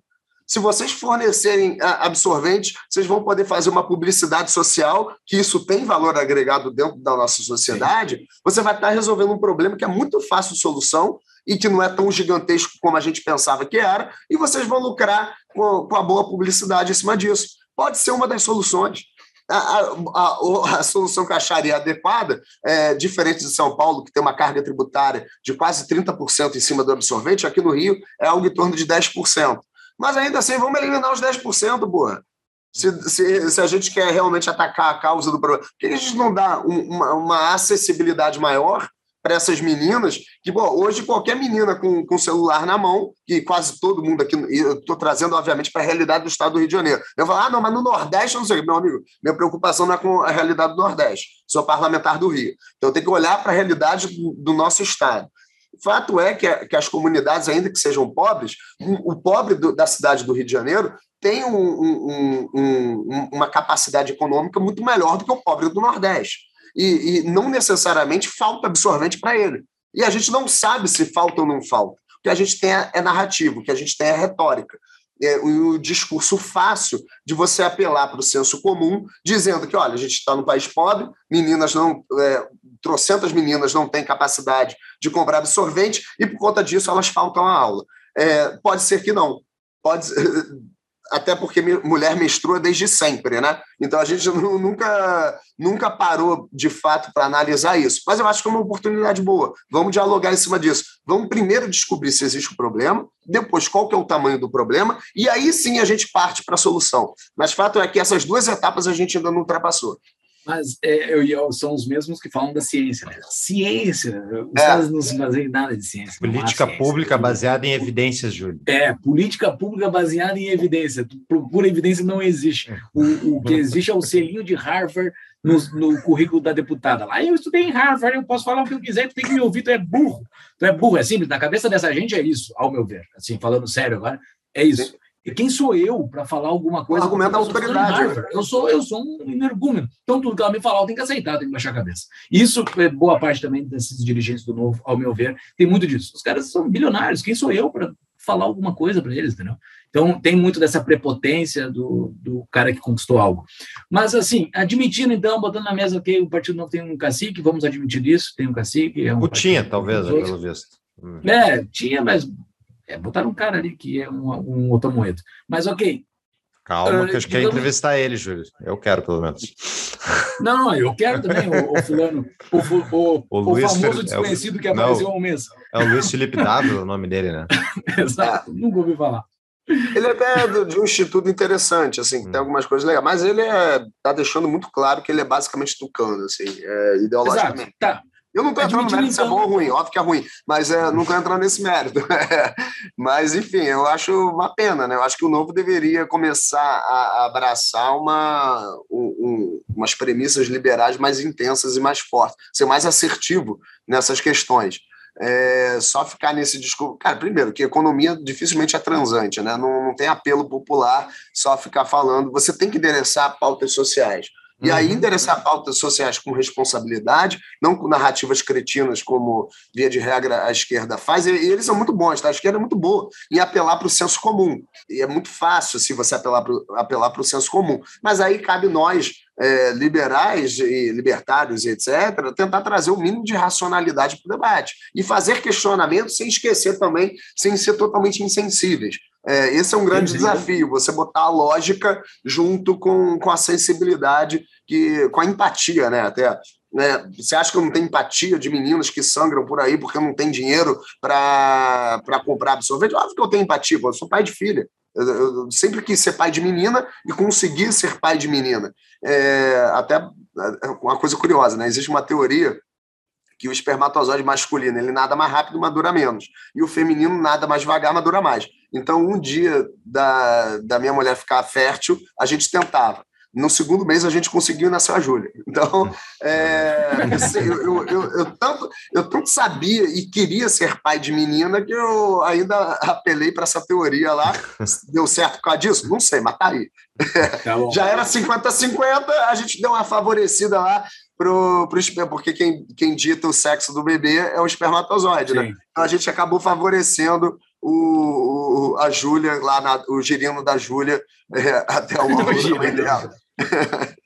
O cara, mas, assim, eu tenho a sensibilidade. Né? Sabendo que, assim, eu acho que tem um cacique, novo e tudo mais. O que que, o que que tu vai fazer? Qual o teu futuro? Assim, tu pode voltar para o novo? Pode em algum momento essa tua expulsão é ad eterno? Tu nunca mais volta, verdade, nunca mais vai aqui? Se, é, onde tiver a vontade, sempre se arruma um jeito, né? Essa que é a verdade, especialmente na política. É, uma coisa que eu aprendi na política também que o direito é apenas um detalhe. É, a gente teve o impeachment da Dilma, em que criou-se a figura do impeachment sem a cassação de direitos políticos, sendo que a, a Constituição é clara e evidente que, que não existe essa possibilidade. Mas, enfim, o parlamento acabou decidindo. Então, uma coisa que eu aprendi é que tudo na vida. Primeiro, a coisa mais importante na vida das pessoas é a política. É ela que vai ter, ter, determinar tudo. O direito positivado é apenas um detalhe. Se a vontade política não quiser é, trabalhar com direito positivado, ele não vai trabalhar. Em tese, eu teria uma barreira no estatuto, mas se quiserem que eu volte, e eu também tenho que querer, né? obviamente tem que ser consensual, é, sempre vai se encontrar um jeito para voltar, ainda que o estatuto, em tese, não permitisse. Mas eu também fui expulso por uma determinação impossível, com, com vistas no estatuto.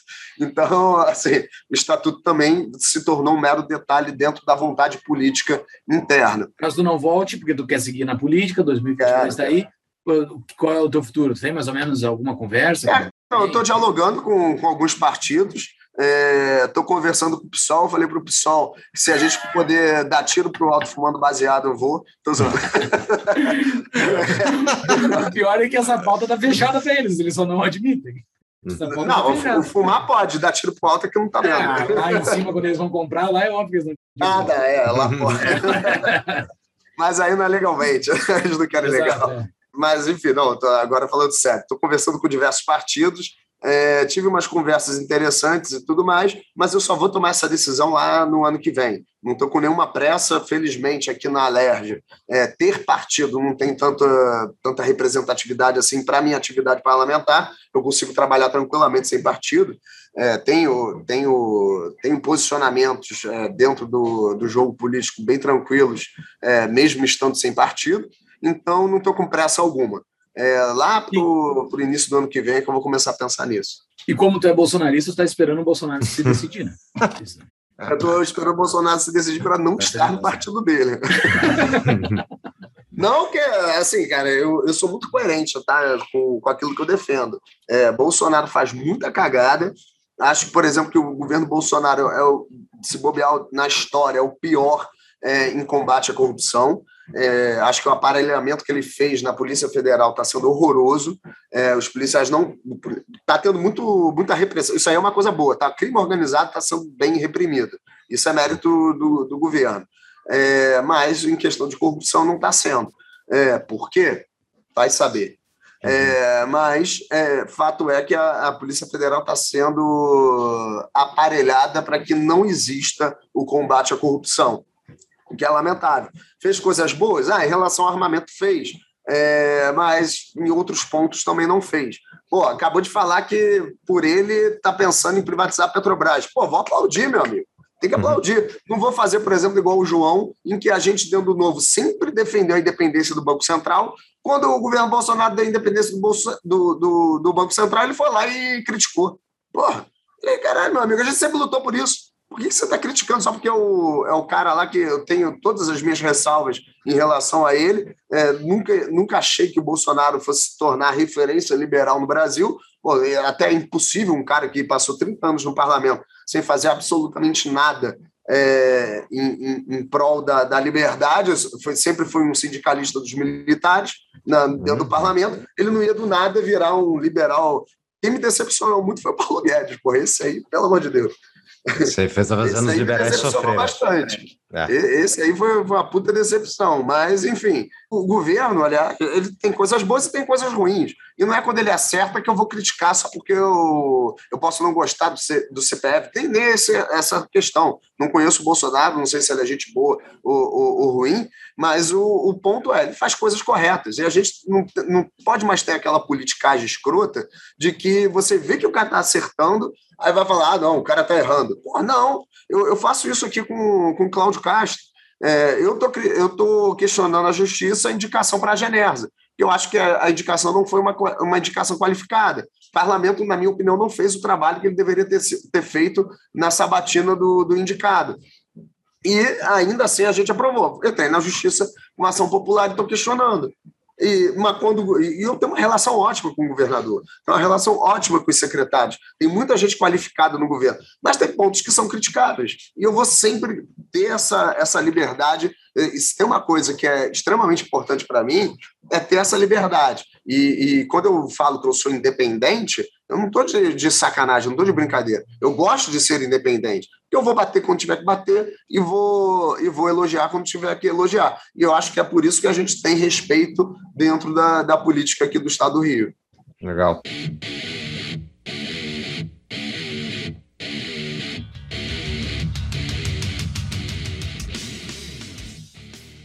Pergunta de patrão, que nossos patrões eles enviam perguntas para os episódios, sabendo de antemão quem é que é convidado. E a, a abertura uh, da pergunta aqui do Free Capistan. Momento, patrão, pergunta. Obrigado pelo seu trabalho na retirada do Weasel. Eu não sei o Weasel, não sei como é que se fala isso. Weasel, eu acho, eu acho que era o Witzel e ele quis fazer uma, uma piada que eu não saquei. Witzel, Witzel. Uh, para nos ajudar a plantar a semente do ódio pelo Estado nos corações estatistas, pode compartilhar os absurdos mais infuriantes ou frustrantes que, que você verificou durante o seu mandato, em especial na área de saúde do Estado, para a gente poder mandar para a turma do Defendo o SUS.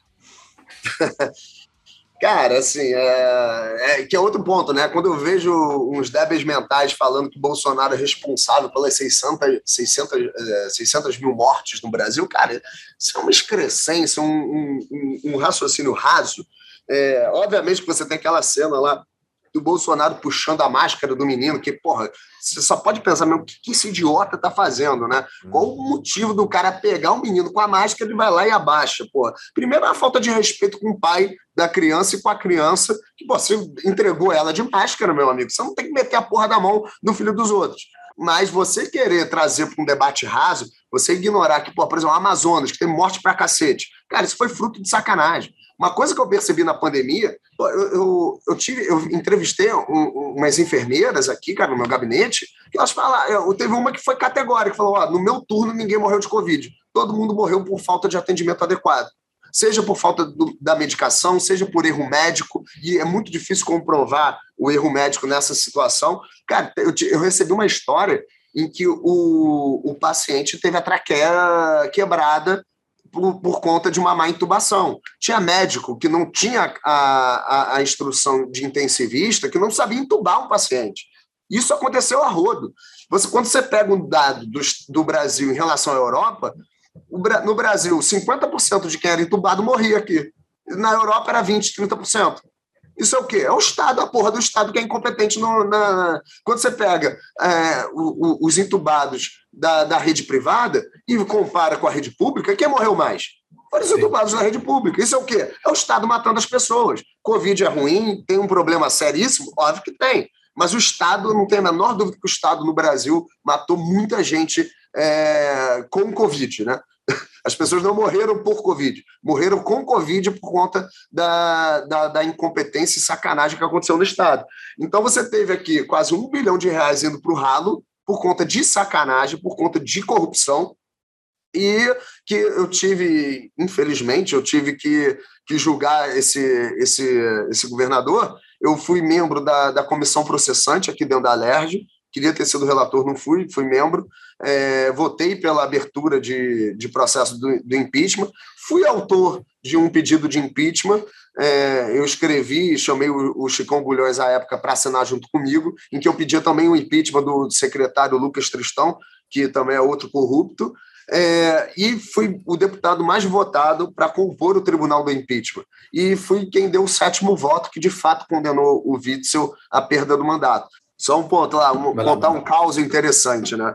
A gente teve uma votação aqui de uma, de uma lei que foi aprovada e depois eu entrei com uma representação de inconstitucionalidade que revogou ela. É, o, o, deputado ele chegou com uma proposta de obrigar os estacionamentos do Estado a terem uma pessoa para cada máquina de autoatendimento. Ou seja, você teria que Essa ter alguém. É, então você teria que receber. A partir do momento que você contrata uma máquina de autoatendimento, você teria que contratar um trabalhador. E, segundo o deputado, era para fomentar o emprego, né? Aí eu cheguei para ele e falei, cara, isso ideologicamente para mim é um absurdo, não tem como eu corroborar, vou trabalhar para derrubar o teu projeto.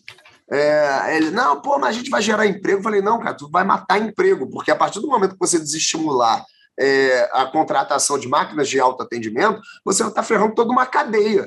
Você tem o cara que constrói a máquina, o cara que entrega a máquina, o cara da manutenção da uhum. máquina, privilegiando um trabalho extremamente simplório de receber e dar troco. É, uhum. então você, na verdade, não está fomentando emprego. Mas ele, não, que não sei o quê. Aí eu, eu vi que o negócio estava intransigente, assim, ele chegou até me ameaçar. Falou, então vou trabalhar para é, não aprovar nenhum dos seus projetos. Eu vi que o negócio não estava andando. Aí eu falei, o fulano, quer saber o quê, cara? É, eu, eu, tenho que trabalhar porque você vai foder minha, meu plano de aposentadoria. Eu tô querendo, eu tô querendo ter um estacionamento, porra. Isso aí tu vai me foder. Aí ele olhou assim, pô, tá bom, cara, então vai lá, trabalha, faz o teu. Aí eu falei, tá bom. Eu... Aí consegui lá. Aí ele no... entendeu. Aí ele entendeu. Eu vou, tá bom, cara. Vai lá. Calma que ele, ele vai fazer a mesma pra ti. Daqui a um tempo ele vê esse, esse projeto aí vai acabar com a minha aposentadoria. Enfim, aí ele entendeu e não teve mais animosidade. Mas no final das contas eu consegui reverter isso no judiciário, a gente já conseguiu é, a anulação de algumas leis aqui no, no, Estado e eu quero endereçar cada vez mais isso. Né? Ah, uma coisa muito legal, tá, gente? A gente vai lançar é, o Liberta Rio. É, vai ser um programa de capacitação, vai ter gente muito boa palestrando para a galera que participar. O que a gente quer criar são embaixadores da liberdade nos municípios do estado. Infelizmente, é, a, a, realidade política municipal ela é muito local, né? Ela não é tão ideológica assim. Então a gente vai buscar com esse, com esse, com esse projeto fomentar cada vez mais as ideias de liberdade dentro dos seus municípios. E, e ao final do, da formação dos, dos embaixadores, eles vão ter como compromisso apresentar a lei da liberdade econômica em âmbito, em âmbito municipal para algum vereador. Então a gente vai expandir. Ah, já está acontecendo alguma movimentação em Búzios, está tendo aqui no Rio também, é, projetos municipais da Lei da Liberdade Econômica, que eu sou autor, aqui no, em âmbito estadual, mas o problema está no município. A, a, as licenças, a burocracia maçante mesmo é municipal. Então a gente vai, vai tentar expandir a partir dos embaixadores os projetos municipais de lei da liberdade econômica e, com isso, trazer mais liberdade para o estado do Rio de Janeiro. E, obviamente, que vai ser um projeto perene, né, vai, duradouro, em que a gente vai ter esses representantes fiscalizando também. Enfim, vai ter gente muito boa dando aula para esse pessoal. Hein? Legal. Gente muito gabaritada. Nós temos uma outra pergunta de padrão que é a pergunta polêmica entre libertários, que o Regis quis só te colocar contra a parede aqui. Momento, patrão, pergunta. O Regis Rodrigues perguntou: gostaria de saber seu posicionamento em relação ao aborto, tema controverso entre os libertários. Tu tem algum posicionamento? Cara, tenho. Assim, eu acho que o Estado deveria. O, o, o posicionamento legal em relação ao, ao, ao, aborto deveria ser o mesmo da morte, tá? Eu entendo que a personalidade humana começa e termina com a atividade cerebral. Eu não entendo que a concepção seja um bom critério, tanto é que ele não é mais adotado. Tem muita gente que defende ah, a concepção, não sei o quê, é, mas fato é que hoje no Brasil a gente não adota esse critério.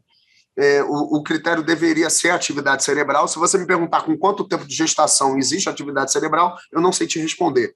É, não faço a menor ideia mas eu acho que a gente deveria ter esse critério objetivo. A vida termina com o fim da atividade cerebral, então você pode ter coração batendo, pode ter o, o organismo totalmente funcional, mas se você tiver a morte encefálica, você não é mais considerado uma persona é, viva para a lei. E eu acho que a questão do nascimento deveria ser o mesmo critério.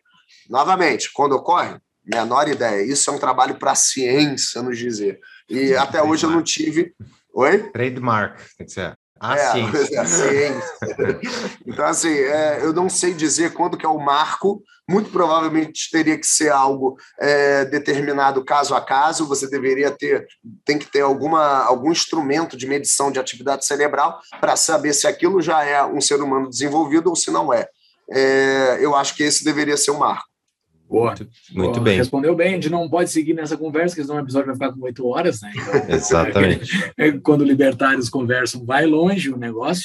Nós sempre pedimos para os nossos entrevistados dar uma dica de livro, né? Sempre pede uma dica de livro. porque livro é que é que gera paz, né? E eu tô vendo um livro ali na tua cabeceira, o que calibre é aquele livro ali, porque é o livro que gera paz. Né? calibre 40. quem, quem está nos ouvindo, vá no YouTube para ver do que eu estou falando. Chaves, como dizia meu velho avô, se quiser chegar a ser alguém, devore os livros. Quê? Que devore os livros. Isso aqui ainda vou começar a ler a Constituição contra o Brasil, do, que traz ensaios do, do Roberto Campos, é bem legal. Esse aqui é uma nova Constituição para o Brasil. Ah, esse, esse eu bem é, curioso. Esse aqui é muito bom, como venceu o debate. Esse é muito bom. Esse, aqui é muito bom. Sem ter razão, sim.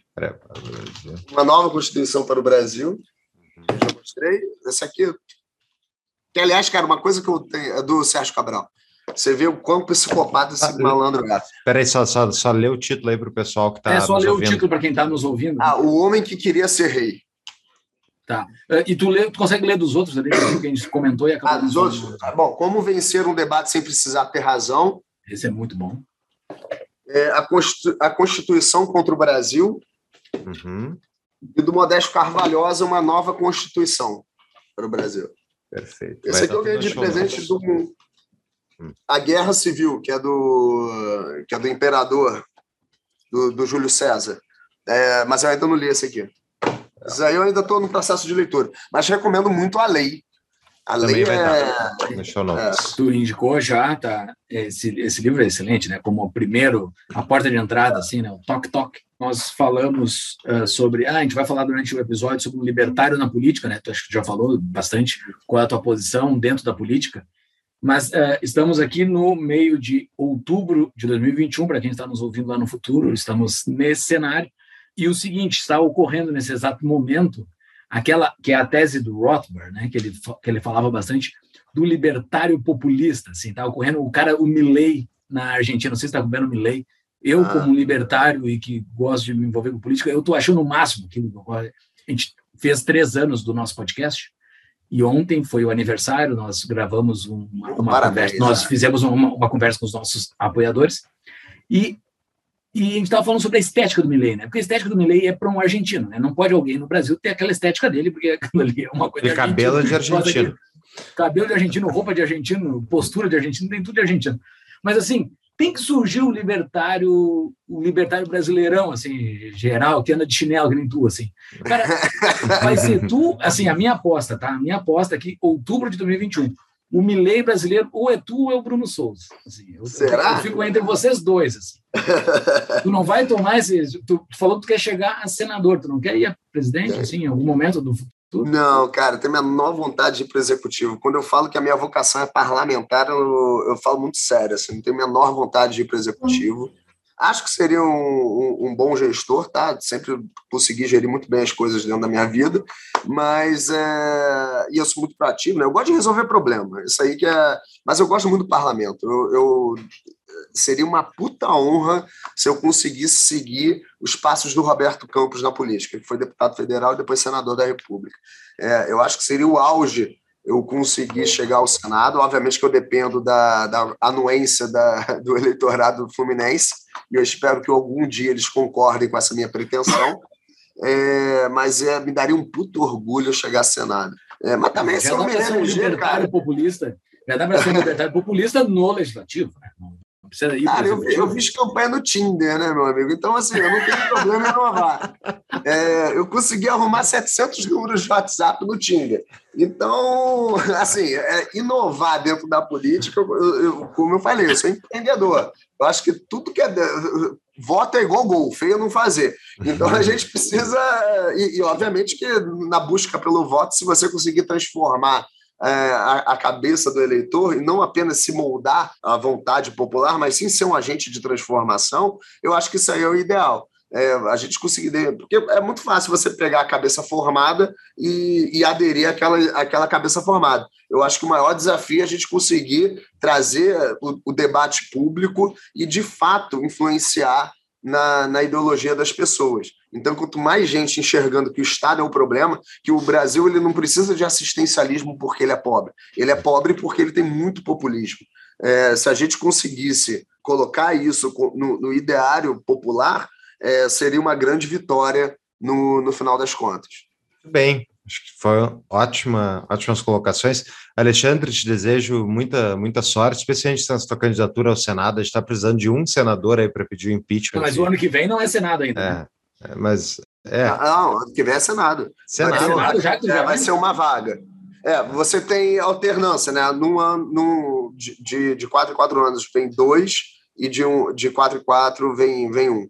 Então, ano que vem eu vai, acho mas, Vai a absurdo, né? Senado, Mas tu- que tu ia federal antes.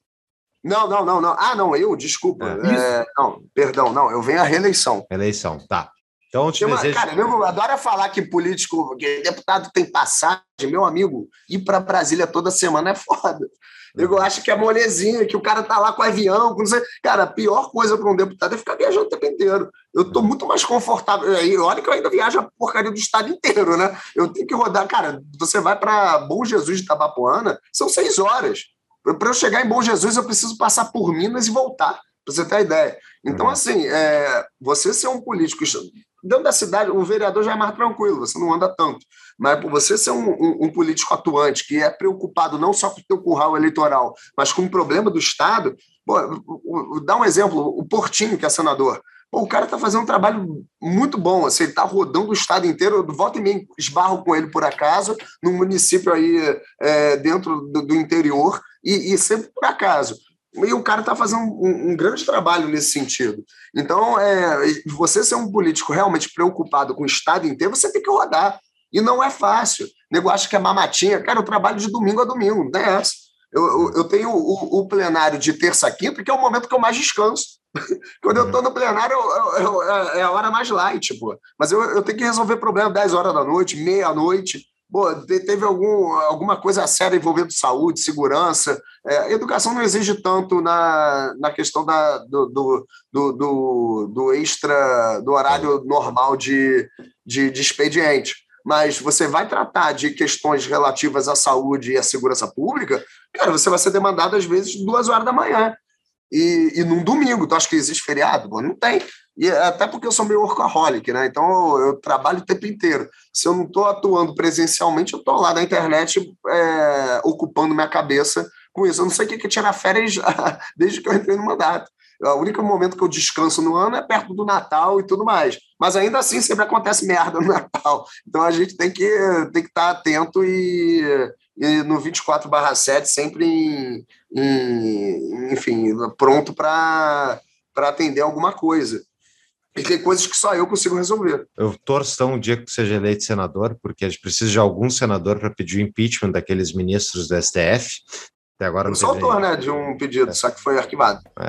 Então tem Eu, que ser eu entrei com o pedido do Alexandre de Moraes. Boa. Eu acho que o que ele fez no, no inquérito da fake news é o maior atentado à democracia desde a ditadura militar, que começou em 68, diga-se de passagem, não foi em 64. Ah, se discutir, mas ok. Muito bem, Alexandre. Muito obrigado. Boa sorte e até a próxima. Valeu, gente. Obrigado mesmo aí, Júlio. Paulo, foi um prazer. E quando vocês quiserem, eu estou à disposição. É sempre um prazer poder falar um pouquinho aí, eh, expor um pouco mais o que a gente pensa. E também falar da realidade do parlamento, porque eu acho que as pessoas, novamente, deveriam se aproximar mais da política, porque você pode até ignorar a política, mas você não vai ignorar, você não vai poder ignorar as consequências de ignorar a política. Perfeito. Exatamente. Falou, cara. Valeu. Até mais. Valeu. Até mais.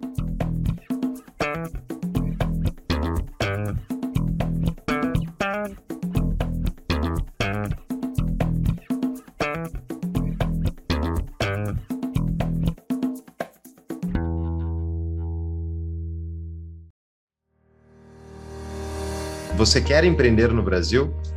Um dos países mais complexos para você fazer investimentos. Então, a partir do momento que você já fez a abertura da empresa ou está pensando no negócio e quer saber como navegar esse mar de regulações, tem a nossa parceira, a Cunha e Montavani Advogados Associados, que é um escritório focado em ajudar empreendedores a construir a melhor solução para o seu negócio.